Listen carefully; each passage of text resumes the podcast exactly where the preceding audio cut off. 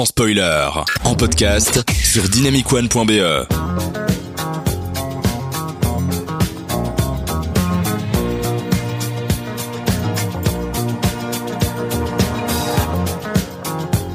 suis désolé les gars, je suis vraiment désolé. Je, je- on m'a dit une émission sur la nuit, alors du coup, ben voilà, j'ai fait, j'ai choisi Saturday Night Fever.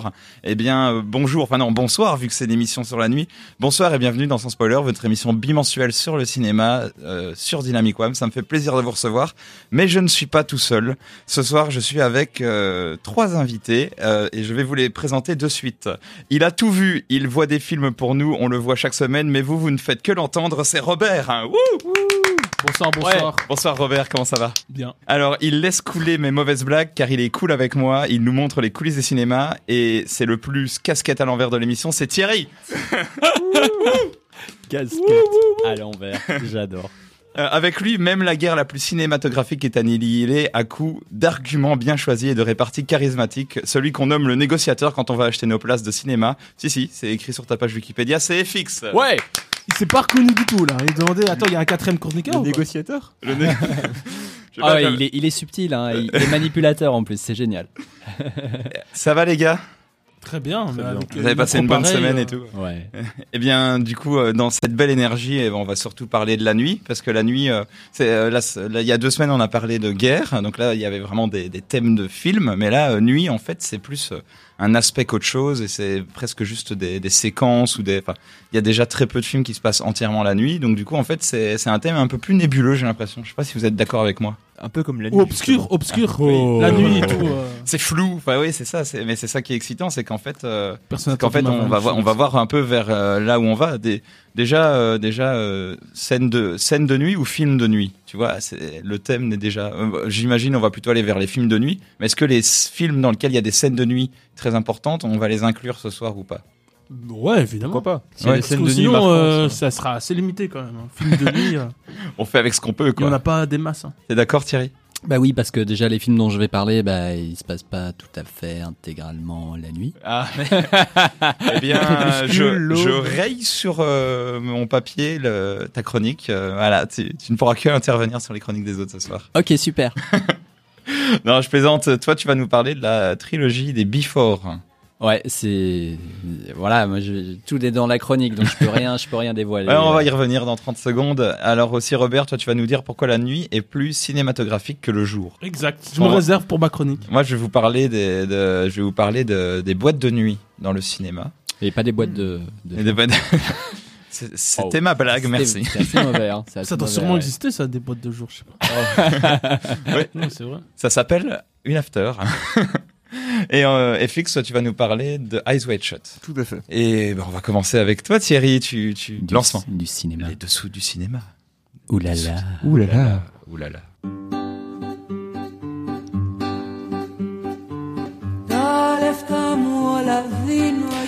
Alors euh, aujourd'hui, on va parler de la trilogie des Before de Richard Linklater. Before Sunrise, euh, Before Sunset, euh, Before Midnight, c'est- des films très romantiques et, et, bah c'est c'est ma trilogie préférée, je, je crois. hein. C'est un peu comme la trilogie des Missions Impossibles, euh, sauf sauf qu'il n'y a pas de mission et que c'est pas impossible. Enfin, quoique. Et donc c'est l'histoire d'un gars et d'une fille qui se rencontrent près de Vienne. Euh, ils parlent beaucoup, euh, c'est la nuit, ils s'aiment bien et euh, on se demande s'ils vont se mettre ensemble. On les retrouve à Paris neuf ans plus tard dans le deuxième film et là euh, euh, c'est le coucher de soleil. Alors euh, ils parlent beaucoup euh, et euh, on se demande s'ils vont se mettre ensemble. Et puis après euh, neuf ans plus tard ils sont en Grèce et euh, ils parlent beaucoup et, et- et à un moment il est minuit. Euh, bah, j'ai réussi à mettre moins de spoilers euh, que les bandes annonces, donc pas mal Thierry. Plus sérieusement, cette trilogie, c'est un divertissement extrêmement original et accessible. hein. Ça raconte l'histoire de Jesse, interprété par Ethan Hawke, qui rencontre Céline, Julie Delpy, dans un train en 1995. Ils ont 23 ans, ils se plaisent immédiatement et ils décident de spontanément sortir du train et de passer ensemble la nuit à Vienne avant de repartir chacun de leur côté. Ils vont discuter de la vie, de la mort, de l'amour pendant toute une nuit dans de longs plans séquences avec un texte tellement bien écrit tellement naturel qui coule de source qu'on se demande souvent si tout n'est pas improvisé. Mais que nenni, j'y reviendrai. Les deux opus suivants de la trilogie fonctionnent plus ou moins de la même manière, hein, des conversations euh, libres, principalement sur le couple, avec nos star-crossed lovers préférés, Jesse et Céline, un temps limité et une nouvelle destination carte postale en Europe. Tout comme les films qui sortent à chaque fois 9 ans plus tard, les personnages vieillissent aussi de 9 ans entre chaque film. Et ben rien que ça, c'est complètement fou. Le, le solo d'autres film de fiction à faire ça, c'est bah, c'est- c'est Boyhood et c'est du même réal, voilà. Euh, mais, mais, mais, mais, mais Thierry, euh, ça a l'air chiant de regarder des gens parler. Pourquoi c'est si génial? Eh bien, cher ami imaginaire à la voix enjouée, eh bien, c'est parce que c'est pas prise de tête. C'est les conversations qu'on pourrait tous avoir. C'est pas avec des mots compliqués. Ça a une portée universelle, je pense. En- enfin, bon, même si c'est deux blancs, cisgenres, hétéros de classe moyenne, hein, je- j'espère que ça ratisse large. Franchement, euh, tu ne vends pas trop bien. Bon, ok. Les deux comédiens, ils ont une alchimie incroyable. Euh, les villes qu'ils visitent sont belles. Et puis aussi sont beaux. On a vraiment très envie qu'ils finissent ensemble. Et puis ils sont drôles et touchants. Mhm. Pour finir, le box-office peut aussi donner des infos intéressantes. hein. Euh, Sunrise, ours d'argent à Berlin, a remporté 5,5 millions de dollars pour un budget de 2 millions et demi. Sunset un peu plus et Midnight a remporté 23 millions pour un budget de 3 millions. Donc, s'ils en font un quatrième en 2022, 9 ans plus tard après le dernier, d'après mes calculs, bah, C'est vrai que ça s'approche là. Ils vont être riches, ils vont être riches, oui. Eh ben, sauf que non. Ah, parce que 23 millions, c'est pas déjà riche Sauf que non. Julie Delpy a confirmé au magazine Variety en juin 2021 que c'était fini. La trilogie Non. était bouclée. Mais si. Mais pourquoi? Elle annonce un truc pareil Je veux dire, mis à part qu'elle va briser le, le cœur de millions de fans, dont, dont le mien bien sûr, euh, elle veut se retirer du projet ou quoi? Eh ben non, pas du tout. Mais comme les trois films ont été coécrits par Delpy et Hawke, et bien sûr euh, Linklater, euh, le quatrième film devait suivre la même logique et le problème c'est que bah ils ont plus rien à dire sur le sujet quoi. Et donc Julie Delpy rajoute en riant que si jamais vraiment on veut une suite, elle existe déjà. Il y a Amour de Michael Haneke. Alors je l'ai pas vu, mais on m'a dit, on m'a Waouh, dit, C'est un m'attendais autre pas. délire, hein, c'est un autre délire. On m'a dit à quel point c'était horrible. Et du coup je préfère euh, quand Julie chante et joue de la guitare comme dans Before Sunset.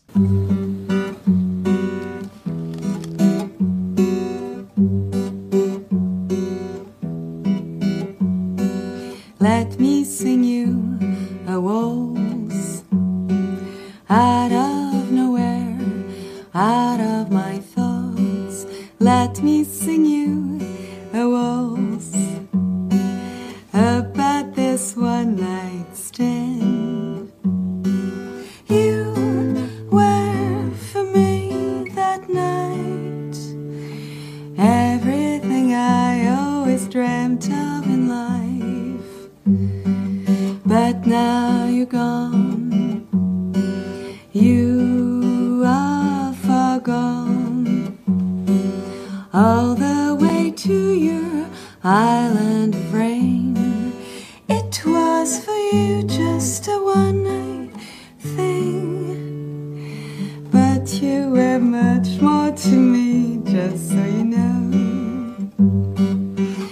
I don't care what they say.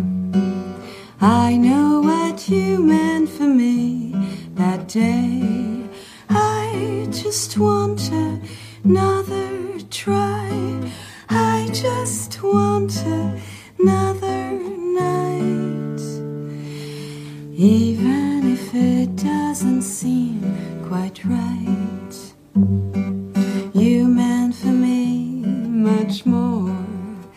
Than anyone I've met before.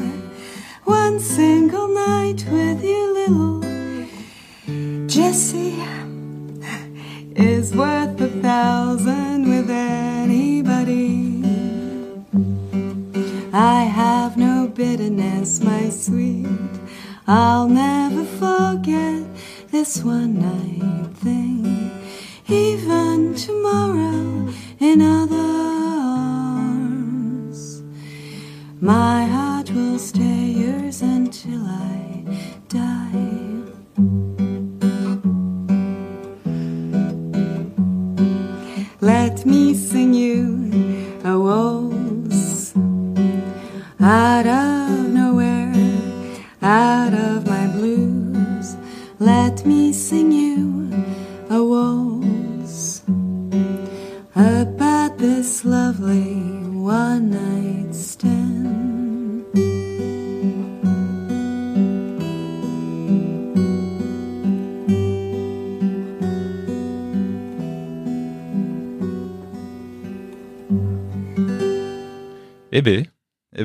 m'attendais pas à une aussi belle histoire de ces histoires-là. C'était, pas mal. Et donc c'est fini, fini. C'est fini, fini. euh, voilà, euh, dans les autres films, euh, toutes les répliques ont été validées par, euh, par Julie Delpy et Ethan Hawke. C'est-à-dire que dans le premier film, au départ, euh, Richard Linklater a fait appel à une scénariste, une co-scénariste, puisque comme c'est euh, des conversations entre un homme et une femme, eh ben, euh, il fallait avoir le point de vue féminin, quoi. Et donc, euh, il, a, il a fait appel à une de ses comédiennes euh, d'un de ses autres films, Kim Crisan. Mais quand euh, Julie Delpy et Ethan Hawke sont arrivés sur le projet, ils se sont dit mais attends mais euh, ce film il a rien de romantique, euh, c'est quoi ce truc C'est juste des conversations. Et donc avec le réal ils ont tout réécrit. Il n'y a pas une seule ligne originale du scénario qui est restée. Et pour les deux films suivants, ils sont devenus les scénaristes par défaut. Kim Crisan n'a même pas été n'a même pas été contacté. Et, euh, et en fait, euh, ils sont un peu dégoûtés parce que euh, dans le premier film, ils sont pas crédités en tant qu'auteurs. Euh, mais bon, ça les a pas empêchés de, de continuer l'aventure euh, de des Before et pour notre plus grand bonheur. Je comprends le fait qu'ils aient plus rien à dire, mais euh, en même temps, c'est c'est assez euh, c'est assez audacieux de vouloir s'arrêter, de se dire on n'a plus rien à dire. Alors que les films ont marché, quoi. Que Ouais. les précédents films ont marché. C'est, c'est, moi je dis que, c'est moi je trouve que c'est généreux de leur part, quoi. Ils se sont dit, on, on va bien terminer, Ah, on va ouais. pas euh, terminer, on va pas faire un film de potes, Quoi, quoi. on va pas faire l'épisode de trop. Et surtout de renvoyer sur un film qui, euh, enfin, Mais ça, c'était en mode blague. Hein, le, le... Ouais, ouais, en- oui, non, ça, c'est en mode blague. t'es sûr que c'est même mode blague parce que Oui, oui, ouais. oui, euh, elle aime beaucoup, beaucoup faire euh, des blagues, euh, Julie Ah, ok. Delpy. L'ambiance, elle est totalement différente. hein, Je les ai euh, vus en, en masterclass euh, discuter. Ils se balancent tout le temps des, des vannes. D'ailleurs, Ethan Hawke et Julie Delpy sont un peu comme un vieux couple, justement, à s'interrompre systématiquement et Mhm. tout. C'est très drôle. Et je veux dire ça aussi. Euh, Ethan Hawke estime que ces trois films, c'est la meilleure, enfin, c'est les meilleures expériences de sa carrière. Julie Delpy ne dit pas la même chose parce que Ah ouais. elle avait accès à ce genre d'expérience d'une autre manière. Mais pour lui, acteur américain dans le système américain, c'est vraiment euh, Alors qu'il a, joué dans plein de bons films, hein, je sais pas. Ouais, euh, ouais. Comme Kataka, comme euh, Boyhood. Training Day, euh, je sais pas. Ouais, Ok. ouais, ouais. Ouais, en fait, je connais pas trop, donc euh, Ah, t'as jamais vu, t'as vu aucun des trois films? je crois que j'ai vu le début du premier Ouais. et je trouve ça un peu gnangnan. Ouais, c'est un peu gnangnan, euh, ça c'est vrai. Après, c'est un dispositif assez radical, en fait. C'est ça qui est intéressant. Ouais, mais les dialogues sont un peu niais. C'est vraiment des adolescents, quoi, dans, dans, Ouais. dans le film. Voilà. Mais il y a un côté Et le fait d'avoir l'impression d'un long dialogue délié, euh, C'est gnangnan, tu as raison. Regarde le deuxième, tu verras qu'en fait, comme ils ont vieilli de 9 ans, leurs dialogues sont beaucoup moins gnangnan. Et euh, 9 ans plus tard, encore, euh, encore moins gnangnan. Et c'est ça qui est intéressant de le voir dans son contexte euh, temporel, même si effectivement, voilà, c'est les petits jeunes. euh, Et hein, puis- la vie est belle. Et puis même en dehors du côté un peu niais, c'est, je sais pas, c'est quand même touchant euh, de deux jeunes personnes qui se rencontrent comme ça euh, dans dans, euh, euh, dans, dans un train en Europe, euh, et qui la- décident de, de, de, de vivre une petite histoire euh, juste une nuit, c'est, c'est beau. Et est-ce que la nuit apporte quelque chose dans les scènes de certains de ces films? Dans euh, Sunrise, ça les met en dehors du temps. Ouais, ça c'est vrai. Ils sont isolés quoi. Ouais, il y a, a plus personne, euh, les rues sont désertes. et- Et ça me permet d'aller vers toi, Robert, et te demander pourquoi la nuit est-elle plus cinématographique que le jour? Parce que c'est pas une question, c'est presque une affirmation dans ta question, en fait. Ouais, mais c'est ça reste subjectif. Hein. Vous allez après me donner votre point de vue. Hein. Mais en tout cas, premièrement, il est difficile de reproduire euh, le plus réellement possible euh, la nuit dans un film, ou sinon on ne verrait rien du tout, hein, évidemment. Car l'œil humain euh, voit beaucoup mieux euh, la nuit que les meilleures caméras au monde. Le rendu, Les dessous du cinéma avec Robert. le rendu cinématographique aurait donc euh, aucun intérêt. Du coup, euh, les réalisateurs et leurs chefs opérateurs ont, ont le bon prétexte pour se permettre euh, le plus de liberté artistique en termes de lumière euh, que si c'était le jour, étant donné que le spectateur a consenti à une euh, suspension d'incrédul- d'incrédulité pardon, à ce niveau-là. Le paroxysme de ce parti pris étant Hunter the Void de Gaspard Noé avec Oh. euh, ses couleurs Ah. éclatantes, euh, bariolées. Ah oui. Un petit commentaire euh, parce que t'as l'air... euh, Ah, c'est une expérience. ce ouais, film. voilà. Pas fan de tout, mais une expérience. Ouais, pas fan de tout aussi non plus, mais en termes visuels, c'est assez incroyable. Donc, euh, c'est aussi l'occasion de jouer avec quelques éléments euh, qui existent moins le jour, comme euh, le clair-obscur ou les ombres assez nettes, qui rendent l'image plus contrastée. Euh, cela dit, il y a des chefs opérateurs comme Roger Dickens, le meilleur, le meilleur. Euh, qui use le moins possible de cet éclairage additionnel euh, lors euh, des scènes nocturnes et privilégie plutôt euh, le réalisme euh, pour qu'on ait l'impression d'être dans le noir, dans la nuit noire. Euh, tu voulais ajouter quelque chose? Je voulais juste savoir, euh, il a fait quel film, euh, Roger Deakins? La- Euh, une par grande exemple, partie des films des frères Cohen. Ouais, ou de Skyfall. Denis Villeneuve comme euh, Sicario. Ok, Euh, quoi d'autre euh, Ah, le James Bond, il a fait Skyfall. Skyfall. ok. Le- Euh, Blade Runner 2049. Ouais, les, deux, derniers Denis Villeneuve, Merci. notamment. Pour moi, c'est le meilleur chauffeur opérateur euh, actuel. hein. Il joue de- beaucoup avec les sources naturelles de lumière. Ouais, voilà, bah, c'est ça que j'allais dire justement. Seven? Euh, non. Non. Seven, non. Roger Dickens, euh, qui use le moins possible donc euh, d'éclairage additionnel lors des scènes nocturnes et privilégie le réalisme pur euh, euh, pour qu'on ait l'impression d'être dans le dans la nuit euh, noire absolue quoi, en utilisant les éléments euh, diégéniques du film comme le feu d'une explosion ou le projecteur d'un hélicoptère. Euh, ou sinon, il y a le film noir, euh, le polar des années 30-40, euh, qui est une bonne preuve que la nuit est plus ciné- cinématographique que le jour, étant donné qu'on retient beaucoup plus les scènes nocturnes que les autres, notamment euh, grâce au noir, et blanc, pardon, euh, qui est beaucoup plus dense la nuit, et on peut donc plus facilement jouer avec le contraste et les lumières. J'ai l'impression, même parfois, euh, quand je regarde ce genre de scène dans, dans le film noir ou même dans les films en noir et blanc de cette époque-là, d'être dans un cocon un peu cotonneux, quoi, dans lequel j'aimerais m'assoupir. euh, je sais pas comment expliquer ça, mais c'est très agréable. Je sais pas si vous avez le genre de sensation-là quand vous voyez euh, les films de cette époque, euh, les scènes noc- nocturnes de cette époque-là. T'es apaisé, quoi. Ouais, ouais, ouais, t'as vraiment envie de t'immerger dedans, quoi. Ensuite, au-delà de l'aspect visuel, les thématiques liées à la nuit me parlent plus que celles du jour. Par exemple, pour aborder la solitude, la mélancolie ou l'errance dans un film, quoi de mieux que la nuit où les, où, euh, les âmes se rendent encore plus compte de leurs conditions quand la ville devient quasi silencieuse et déserte, déserte pardon, de ses habitants? On pense à Taxi Driver, Quand je ne dors pas, Eyes Wide Shut, dont va parler euh, François bientôt, euh, In the Mood for Love, Blade Runner, Shame euh, ou encore euh, After Hours. Shame, incroyable. After Hours, c'est typiquement un film de nuit pour le coup. Et qui se passe intégralement la nuit. Mhm. Incroyable comme film. Et euh, un autre genre cinématographique qui s'y qui s'y qui est, pardon à merveille euh, à, à la nuit. Euh, vous pensez à quel genre? Vous pensez que c'est quel genre? Le space opéra? Non, un genre plus euh, Un genre qui. plus évident quand même, qui un se genre passe, avec que la nuit. qui est plus efficace la nuit quand même. Le thriller? T'es proche de ça Les films d'horreur Bah ouais, les films d'horreur évidemment. Ah. Si dans le film espagnol Rec, je sais pas si vous avez vu Rec, Ouais. euh, la Ouais. journaliste s'était fait courser par des zombies en pleine journée, euh, ça aurait pas eu le même impact en termes de sensation, hein, évidemment. Et que dire aussi euh, des polars ou des thrillers qui prennent tout leur ampleur la nuit tombée, où les, tri- où, où, euh, les truands euh, se réveillent euh, tels des zombies pour commettre leurs méfaits? Alors, euh, petite remarque, je ne l'ai pas vu, mais il y a un film qui s'appelle My Movie Project qui a été fait par différents réalisateurs et il y a un segment qui a été réalisé par James Gunn, Monsieur euh, les Gardiens de la Galaxie et Monsieur euh, le film Super. Aussi. Ou The Suicide Squad, Euh, sorti récemment. Et The Suicide Squad, il a fait un film d'horreur dans lequel il prenait les contre-pieds des codes des films d'horreur. C'est-à-dire qu'en gros, ça se passait par exemple deux jours. Et, Oh, le, et Ah. le méchant n'était pas du tout charismatique, plein de choses comme ça. Il a pris l'inverse des codes. Wow. Et il tuait pas. Il tuait pas. euh, Alors je ne l'ai pas vu, mais je vous recommande de regarder le segment de James Gunn de My Movie Project si vous voulez Ah, un exercice de style qui prend le contre-pied de ce que tu dis justement. Ah, ok, cool. Pour citer des exemples de ces polars et thrillers euh, euh, qui, qui mettent beaucoup en avant la nuit, bah, il y a Sin City, évidemment. Night Call, euh, Les Guerriers de la Nuit ou encore Drive. c'est la musique du film en ce moment en fond. Euh, Night lequel Call. Ah, Night Call, ok, d'accord. J'avoue, je me Qui n'est pas la- Nightcrawler, hein Si. Ah, c'est la même chose, ok. Ah, ok, d'accord. Nightcall, c'est le titre en français, putassier, pour surfer sur le Ouais. sur le succès de la musique Nightcall. Mais évidemment, mais je trouve que c'est quand même beaucoup plus parlant Night Call, non Que Night. Enfin, pour les non anglophones comme moi. Bah, c'est Nightcrawler, c'est le titre américain et Nightcall, c'est le. Nightcrawler Crawl, c'est euh, ramper comme ça. Ah, ok, d'accord.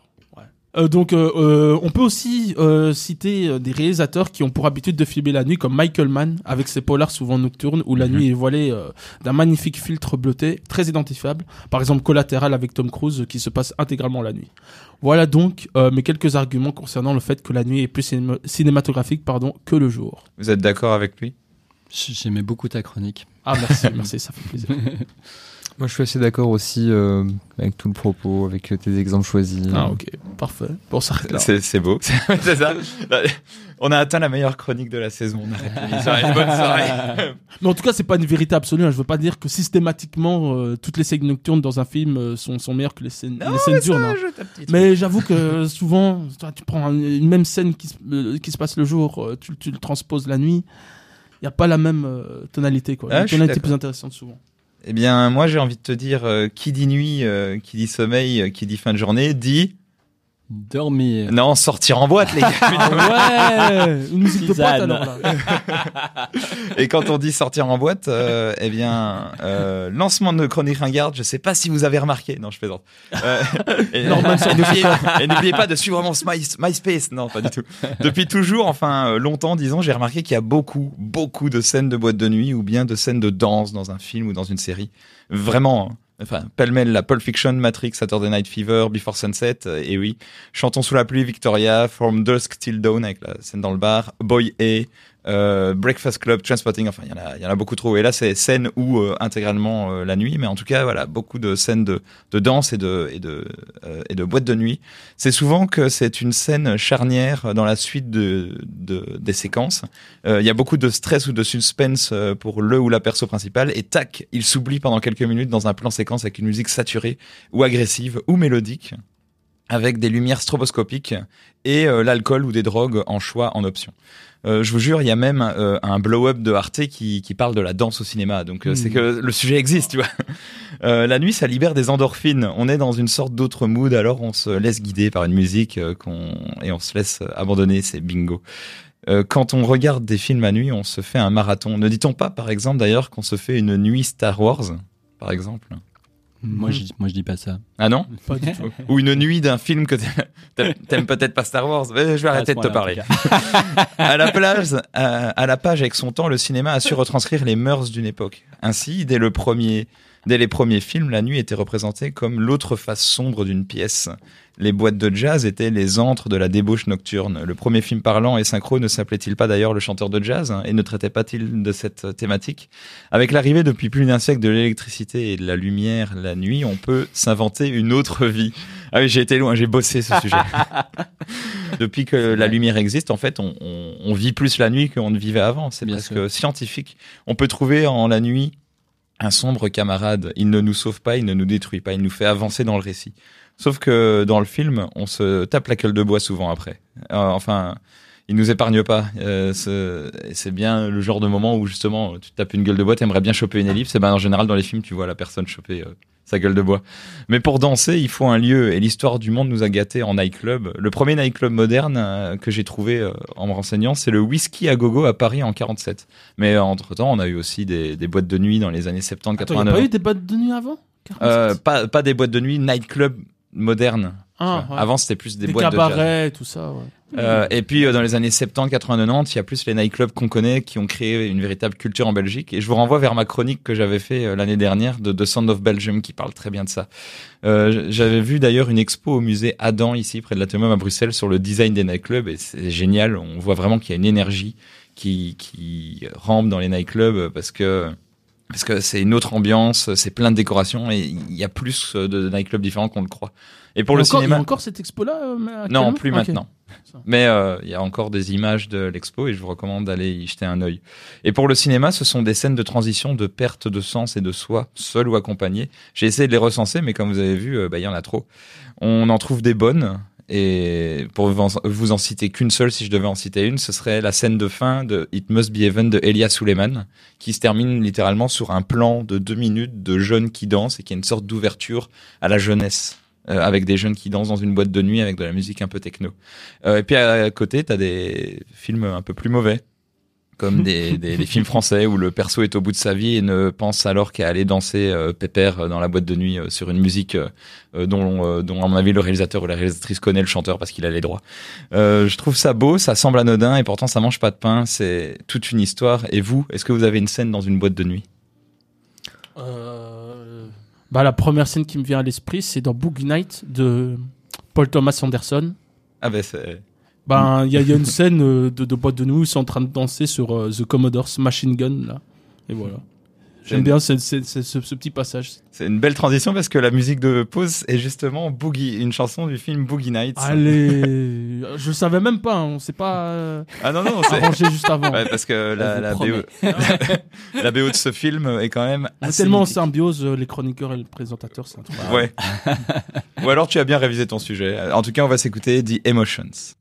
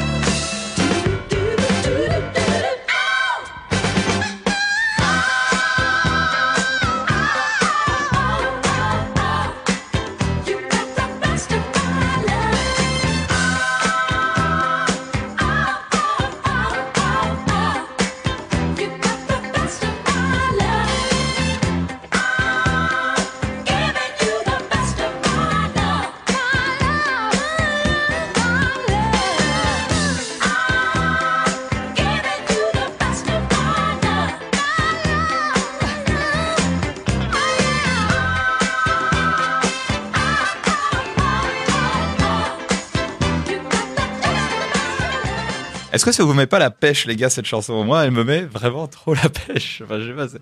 J'ai pas vu le film, honnêtement, mais j'ai envie de. pas Ah vu ouais, t'as pas Ah vu non, non, j'ai pas vu Boogie Nights. Ah mais tu vas t'amuser. Ah Antoine. bah, écoute. Ça, c'est vraiment Mais super. moi, moi j'ai vu le film, mais par contre, j'ai maintenant envie de voir, enfin, d'écouter la bande originale. Ah, mais j'en entends beaucoup de bien. Oui, c'est ça. C'est Disco. c'est un choix vraiment euh, très bien, très bien fait. Dans un autre style, euh, par contre, on va pouvoir écouter euh, FX qui va nous parler de Eyes Wide Shut. Tout à fait. Alors, il y, y a un rapport assez évident entre le rêve et la nuit. Tout est clair le jour et plus trouble la nuit. Le réel se mélange à l'imaginaire la nuit et on distingue moins les formes. On est plus souvent soumis à des modifications de la perception, la fatigue, le manque de clarté euh, visuelle, euh, la prise d'alcool par exemple. Ce Hmm. qui symbolise vraiment très bien un film en particulier, Eyes Wide Shut.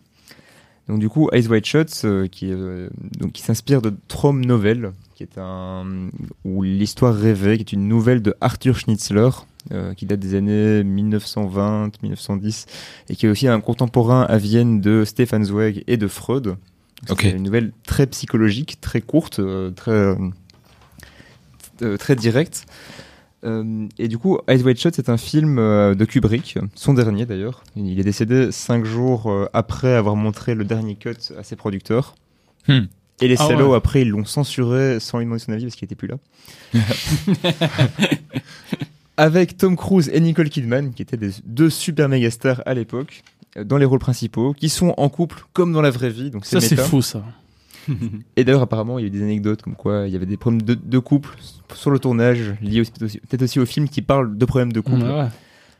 Et donc ça va raconter en fait donc un épisode de, de leur vie avec en trame de fond une réflexion sur le couple en général et le sexe, ce qui se matérialise notamment par deux choses euh, une alternance de scènes de jour et de nuit et une histoire dont les deux perspectives, celle de Nicole Kidman Alice et de Tom Cruise euh, Bill, sont des miroirs très forts. Ice White va euh, plus loin en fait en créant le doute sur la véracité même des événements qui se déroulent la nuit, qu'on peut confondre avec le rêve, comme dans la nouvelle du coup, et dont le titre d'ailleurs de la nouvelle est moins ambigu. Euh, et où le parallèle est encore plus fort puisque le protagoniste se rend lui-même à la fameuse scène d'orgie, tandis que en, en même temps sa femme fait un rêve érotique, donc les deux éléments sont simultanés. Alors que dans le film, ça Avec un autre homme, je Ah. Le rêve érotique. C'est pas avec Tom Cruise, hein. euh, avec un autre homme, tout à fait. Ah ouais. Mais du coup, dans le, la nouvelle, les deux, tout se passe en même temps. Les deux vivent leur expérience, mais un- une qui est totalement rêvée, une qui est totalement vraie, Mhm. alors que dans le film, ça va se succéder. Euh, la nuit est aussi le temps de la séduction, du coup, avec euh, plein de scènes. Donc la scène d'entrée où les deux époux se rendent à un bal et, se font draguer tour à tour de manière insistante. La nuit suivante, euh, Alice va évoquer à son mari ses problèmes de, de, fantasmes qu'elle a dans, dans, ses rêves avec d'autres hommes pour le rendre jaloux. Euh, ensuite, Tom Cruise va être, frust- va être euh, troublé et une autre nuit, parce que ça, ça tout se passe toujours les, les différentes Ah ouais. nuits successives. Euh, lui va se faire embrasser par une autre femme, se laisser embrasser. Il va aller chez une prostituée, mais finalement, il va hésiter, il va pas vraiment le faire. Puis il va aller à la fameuse scène de l'orgie masquée. Et donc, le point commun entre toutes les scènes marquantes du film, toutes les scènes qui sont les plus les- de plus haute tension, c'est qu'elles se passent toute la nuit. Alors je ne l'ai pas dit, mais toute l'histoire se passe aussi à Noël et c'est justement très bien exploité par Kubrick qui en profite pour éliminer la majorité des, scènes de nuit avec les néons ou les guirlandes de Noël. Et en fait, Noël n'est quasiment pas exploité à part pour ça. C'est vraiment en fait juste un élément visuel très fort dans le film, mais le film ne passe aucune musique de Noël, ne va pas insister sur un propos de Noël. Et au contraire, c'est un film assez sexuel, donc c'est Ah limite un contraste intéressant. La magie de Noël. Et ce qui est intéressant, c'est que d'ailleurs le film, le livre, la, la nouvelle originale se passait à Carnaval et que du coup Kubrick a vraiment choisi ce cadre de Noël. C'est une euh, volonté Ouais. du réalisateur. Pour marquer le contraste, quoi. Et peut-être aussi aussi pour cacher le fait, enfin pour rendre encore plus mystérieuse la scène des masques qui est décontextualisée du contexte de Carnaval. Ah, ouais. Ah Et- ouais, ouais. Oh, interprétation pertinente. Mais c'est vraiment avec la scène de la soirée masquée que la nuit va révéler sa plus grande ambiguïté. Il y a un rituel satanique, les invités sont drapés et masqués, la musique que vous entendez est inquiétante avec des borborigmes et en même temps enivrante parce que ce qui va se passer dans cette scène est très enivrant on peut dire. Et toute l'action en fait pourrait émaner d'un fantasme érotique. Et c'est là que le rêve, le rêve et la réalité sont le plus forts. C'est la scène où on est le on est le plus dans le doute que ce qui se passe est peut-être vrai. Peut-être qu'on est dans le rêve de Tom Cruise. C'est tellement improbable ce qui se passe. Regardez cette musique quand même. Et donc si euh, le film se passe principalement la nuit, euh, et l'alternance avec les scènes de jour est justement intéressante. Dans celle-ci, on voit Bill dans son métier de tous les jours, et les scènes servent justement à rechercher la vérité sur les événements troubles et mystérieux de la nuit. De même si presque tout- toutes les scènes nocturnes sont liées de près ou de loin au sexe ou à la séduction, les scènes de jour montrent tout le contraire parce que la séduction et le sexe sont clairement associés à la nuit. Et d'ailleurs, on retrouve le même schéma en bien plus prude dans In the Mood for Love où toutes les scènes d'ambiguïté et de séduction se passent toujours la nuit avec ces fameuses scènes où les protagonistes se frôlent dans la nuit accompagnés de la musique euh, Hmm. type- connue du film, euh, que tu peux mettre aussi si tu veux. Et les points communs entre les deux films, au-delà de l'efficacité esthétique indéniable des scènes de nuit et de leur superbe musique, c'est évidemment le caractère ambigu et l'atmosphère de séduction que la nuit permet de renforcer. C'est pas forcément les éléments auxquels on pense en premier en pensant à des films de nuit, mais c'est clairement, mais clairement ces deux films l'associent, la nuit, à la séduction, à la jalousie et à l'ambiguïté, comme peu de films l'ont fait avant.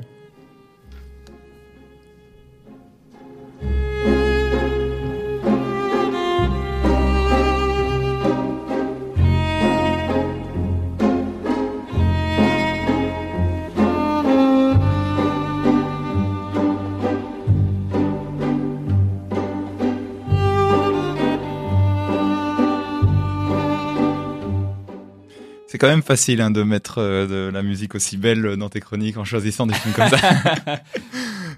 C'est bien vu. Euh, Alors moi j'ai toujours pas vu Shut. Moi, qu'est- qu'est-ce que je fais en animateur enfin, de enfin, tu as vu In the Mood for Love. Oui, c'est vrai que je l'ai enfin. Il a fallu qu'il ressorte au cinéma pour que j'aille le voir, mais Il il, a fallu est. que sans spoiler reprenne pour que tu ailles le voir.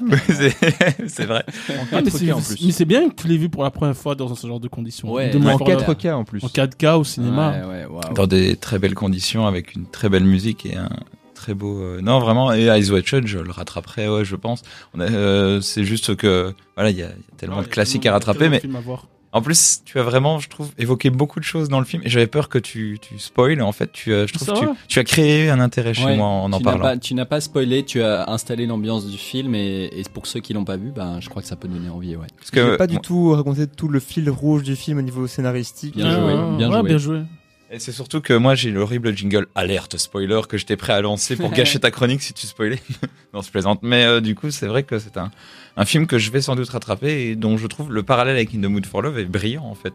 J'ai pas vu le film, mais c'est brillant. Je trouve ce truc de, de connecter la nuit. euh, Mais peut-être les deux autres qui ont vu les films, eux par contre, pourront. euh, Ah bah ouais, moi j'ai surkiffé. hein. Et d'ailleurs c'est un peu frustrant de, de se dire que c'est son dernier film, que c'était son dernier film quoi.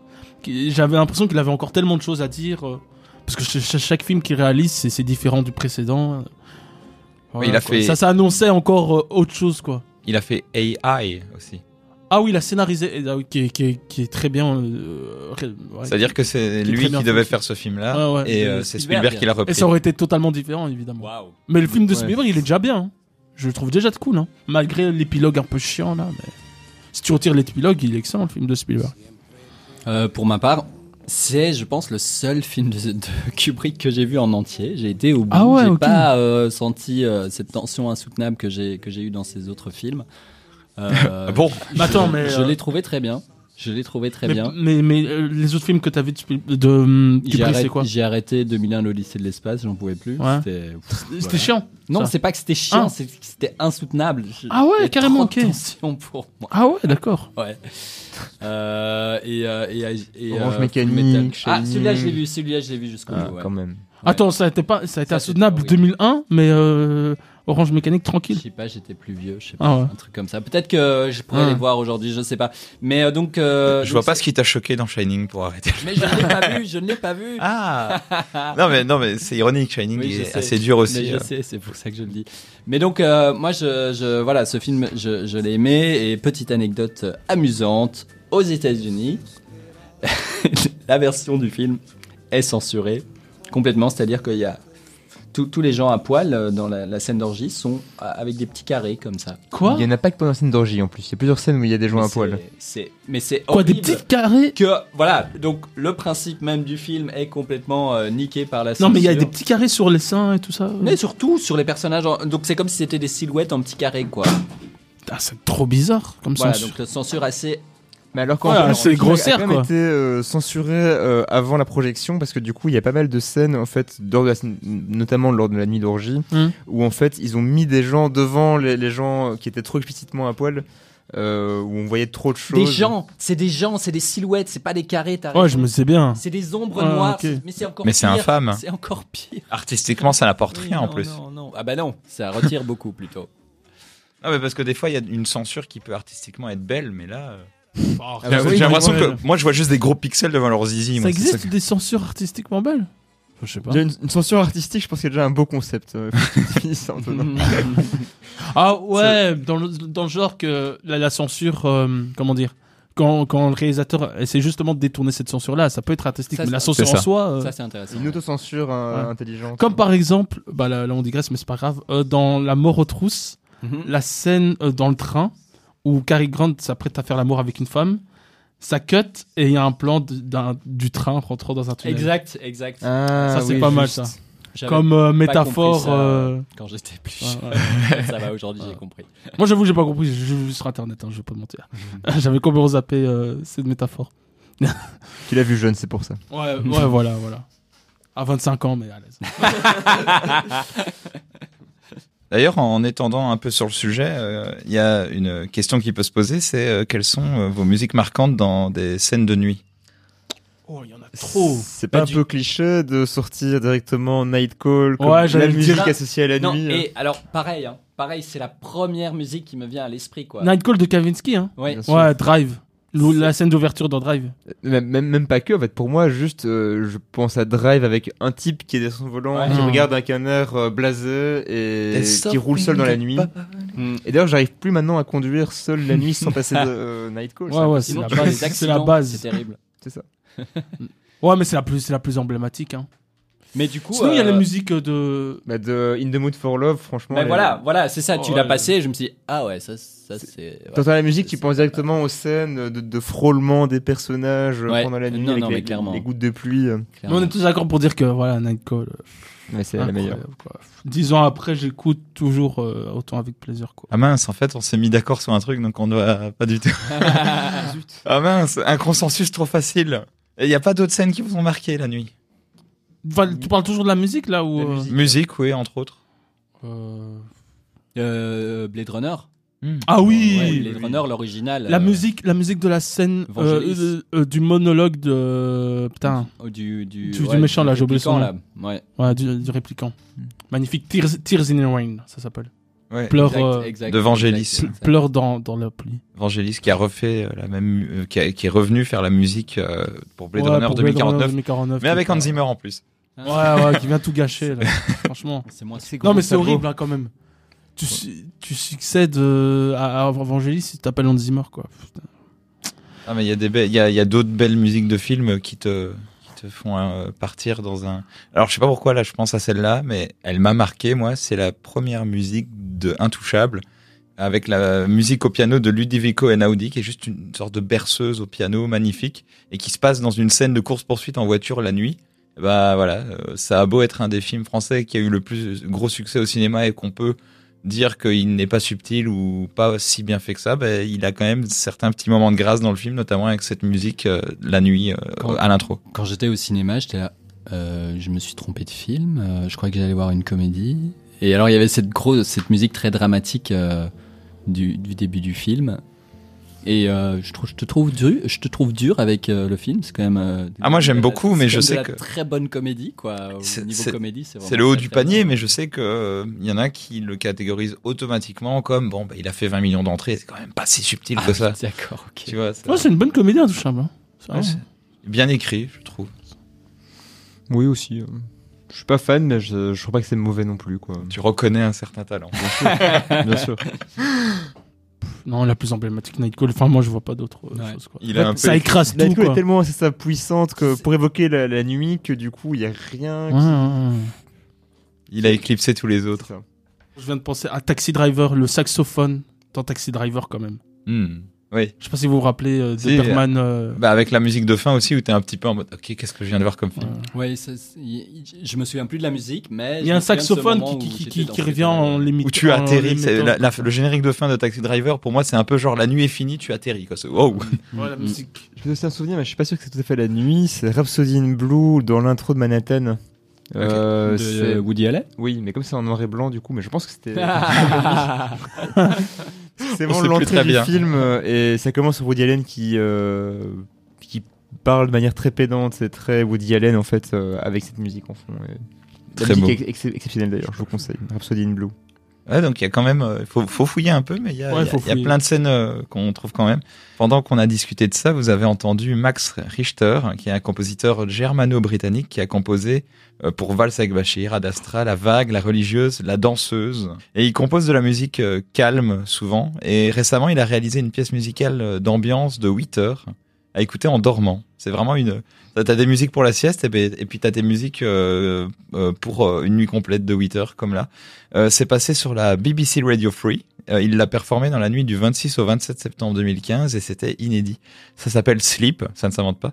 Et Nathalie Jones en a fait un documentaire qui en montre la genèse de cette pièce. Et donc voici un compositeur qui sait du coup rendre hommage à la nuit avec, je le cite, une berceuse pour monde frénétique. C'est comme ça qu'il l'a composé. Et je vous propose d'écouter euh, Haunted Ocean, qui est une musique qu'il a composée pour Valsag Bashir.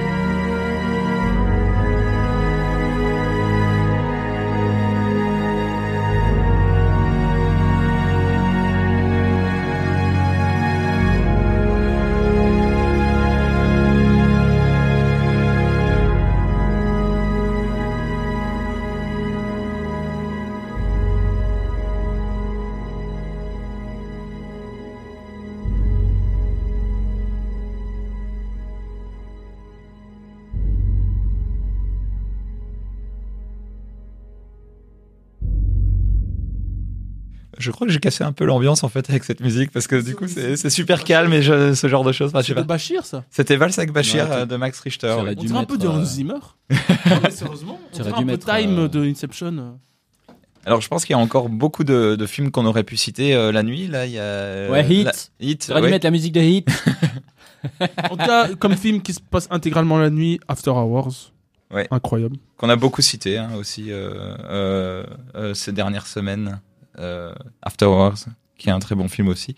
Euh, je sais que Memory of a Murder, c'est un film aussi qui se passe la nuit. On l'a pas cité. Non, non, non, non, non. non. Qui se- Il y, a, il y a des scènes nocturnes, mais ça se passe pas Attends, euh, euh, intégralement la nuit. C'est Bon Joon-ho Ouais. ou c'est Park Chan-wook? Bon Joon-ho.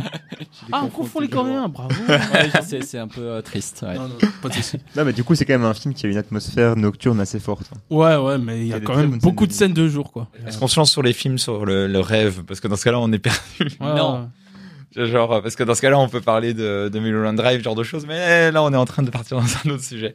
Bref, c'était un- c'était un- un- une belle thématique. Je sais même pas qui a eu l'idée de cette thématique pour cette émission, mais il, il Robert. C'est Robert. C'est moi, je me rappelle plus. En tout Ah cas, ouais. bravo aux Ah, c'est responsables peut-être lié au fait euh, euh, que j'avais fait un, un- un- Qui n'est pas que moi. j'avais co-créé un, festival sur euh, les films de nuit, je crois. C'est pour ça. Ah, Ah. ouais, je crois que ça a un lien. Ouais. Bah, j'allais, j'étais en train de faire la pub alors que ça fait, ça fait des mois que c'est. Oh.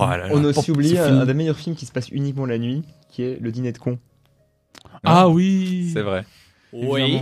Mais j'avoue un film de nuit pour le Ah Alors, parce oui. que ça prend, ça, euh, ouais, ça, ça, ça, aurait- pu être, euh. ça, être filmé le jour, quoi. Tout à Un, de mes films préférés ever qui se passe la nuit et dont on entend la musique du film euh, en fond là c'est Victoria pour moi qui est un film allemand magnifique où tout se passe la nuit en plan séquence donc euh, voilà Ah, un peu chiant, quoi. je, je compte le citer J'adore les interventions de Robert, c'est génial. Non, mais euh, ton choix, c'est de la merde.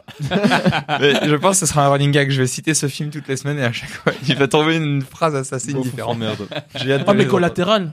Collatéral, ça se passe intégralement la nuit. De Ouais, mais entre Victoria et Collatéral, euh, moi j'ai choisi mon camp. Ouh là là là. Bah, euh, le collatéral, donc, Non. je dis évidemment, évidemment. Collatéral. il y a une battle il y a une battle Un Chose- polar, euh, euh, un polar, euh, enfin un film noir, donc des, un polar des années 30-40 qui s'appelle Les Fort Bords de la nuit, qui est, qui est pas mal aussi. Ah, et aussi Meurtre d'un boommaker. euh, je On ne Je- l'arrête Je plus. suis en train de rattraper Alors, ma- moi j'enlève mes casques et je vais le laisser je vais fermer le studio allez bonne ça C'est bon, je m'arrête là, je m'arrête là. Est-ce que vous avez une petite roco, un- un- une BD, un film, euh, une musique, quelque chose que vous avez envie de partager euh, pour se quitter avant qu'on se réveille? Alors moi je vais faire une recommandation rapide euh, de la, la nouvelle BD de Christophe Blaine qui a fait notamment euh, Quai d'Orsay qui est excellent mais Mhm. plein Ah d'autres ouais, choses superbes. Là il a fait une BD euh, documentaire avec euh, Jean-Marc Jancovici, Jancovici, je sais pas comment on prononce. Jean Covici, ouais. Jean Covici euh, sur du coup la thématique du réchauffement climatique qui s'appelle Le Oh. Monde sans fin et c'est une vulgarisation de, des propos de, de Jean Covici en bande dessinée. Donc c'est facile à lire, c'est chouette. C'est un peu déprimant, mais ça on le sait, mais je vous conseille. Tu es jeune, tu as du talent et tu rêves de faire de la radio. Eh ben, euh, en fait, euh, d'ailleurs, euh, enfin plutôt si t'es euh, si t'es une fille, tu pourrais rajouter une touche féminine à cette émission de, de mec. On, on est bon. Peut-être que toi aussi, tu seras très doué pour nous accompagner, mais mais ça nous ferait très plaisir d'accueillir quelqu'un qui aime parler de, de, de cinéma pour un peu pour un peu donner un autre point de vue que que, que le nôtre. Ah ouais, une, une pub presque. C'est une pub. C'est une Une euh, annonce, une annonce. Trop bien, le Euh, message est lancé. Et Bah, comment est-ce que comment est-ce qu'ils nous contactent euh, ces gens? Eh bien, ils peuvent nous contacter via Dynamic One. En fait, ils peuvent Ok, contacter ils Dynamic peuvent One. contacter Dynamic Parce qu'en fait, excellent. je pense, euh, c'est ouvert euh, pour n'importe qui, euh, même euh, pas que pour notre Voilà, émission cinéma. voilà, voilà. Euh, Si- Dynamic si tu- One est toujours ouvert. à- Et pourquoi pas sur notre page Instagram Ah oui, c'est vrai. Ouais, Ah sur oui. notre page Instagram, exactement. Je viens tout juste de créer là. Et toi, Robert, est-ce que tu as quelque chose à... Bah là, j'avoue, euh, je suis un peu pris de court parce que j'ai pas pensé à, à un coup de cœur, mais je vais parler euh, de musique là, Euh, du meilleur album de cette année, Call, Call Me If You Get Lost de Tyler the Creator. Oh, Franchement, que j'écoute chaque semaine depuis sa sortie. oh, il m'a pris par derrière. Je l'ai pas vu venir. C'est bien joué. que j'écoute euh, ouais, voilà, chaque semaine depuis sa sortie qui est incroyable. Enfin, écoutez Tyler the Creator, c'est important. En plus, là, il a. Il, en, en dehors de l'album, il a participé à, plein de featuring super sympas avec euh, Snow Allegra ou Maxo euh, Cream. Donc c'est l'homme de l'année aussi. En même temps, toi, il réalise le, le meilleur album de l'année et c'est l'homme de l'année. Donc voilà, Tyler Ouais, the Creator. un- Call me if you get lost. Un grand homme. Peut-être faire du cinéma un jour? J'essaie de faire des ponts là. Non mais franchement, non mais quand tu vois ses clips, parce qu'en plus il les vrai qu'il fait réalise des super lui-même. clips. Surtout le, le clip euh, euh, A Boy is a Gun. Je Mm. me dis ça, franchement, il, il a aussi une carrière de réalisateur qui l'attend quand même. Je le verrais bien. Au moins faire un court métrage pour voir à quoi ça ressemble. Ouais. Ouais. Parce qu'il a un vrai univers euh, visuel. Voilà, incroyable. Et en plus, il, il- c'est un compositeur, donc il peut, il, il peut créer, il peut réaliser ses, ses bandes originales lui-même. donc voilà, À, à suivre du coup. à suivre. Et moi, je euh, rien à voir, mais euh, il faut savoir, et je ne suis pas le seul autour de cette table, que j'ai repris cette année, on l'a déjà dit l'année dernière dans son spoiler, euh, l'écoute et le visionnage en fait de films pour le BSFF dans le comité de sélection. Du coup, j'ai vu plein de films, et pas plus tard qu'hier, je, dans la sélection des films que j'ai vus, il y a un film qui se passe entièrement la nuit que j'ai beaucoup aimé, et donc je sais que ce film a tourné un petit peu sur Mubi et tout, et donc je vous je, le- je le lance comme ça parce que c'est, j'étais vraiment en mode mais en fait si ce film euh, avait euh, eu un, un- un succès euh, plus médiatique, bah, c'est un film qui correspondait exactement à notre thème. C'est quoi le nom du film? Euh, Ça s'appelle A Nocturnal Roam de Feng Yi. C'est- deux personnes qui se rencontrent la nuit et qui discutent. Dit comme ça, c'est très mal vendu, mais c'est... Ah, ça a l'air d'être un remake de Before Sunrise, on dirait. Ok, mais je pense que je vois du film dont tu parles. Ah oui. Mais oui, j'ai bien flashé dessus aussi. ouais. Ouais. Ah ouais, vous me donnez envie là. Ah ouais. Attendez, je vais essayer de faire un bruitage un peu nul. Réveille-toi, 15 heures, je réveille comme une fleur. Allez, on se réveille les gars, c'est la fin de cette émission. Merci de nous avoir écoutés encore une fois. On se retrouve dans deux semaines pour un thème qu'on sait pas encore c'est quoi, mais ça va être super. Allez, FX, Thierry et Robert, à bientôt. Ciao, ciao. À Ciao. bientôt.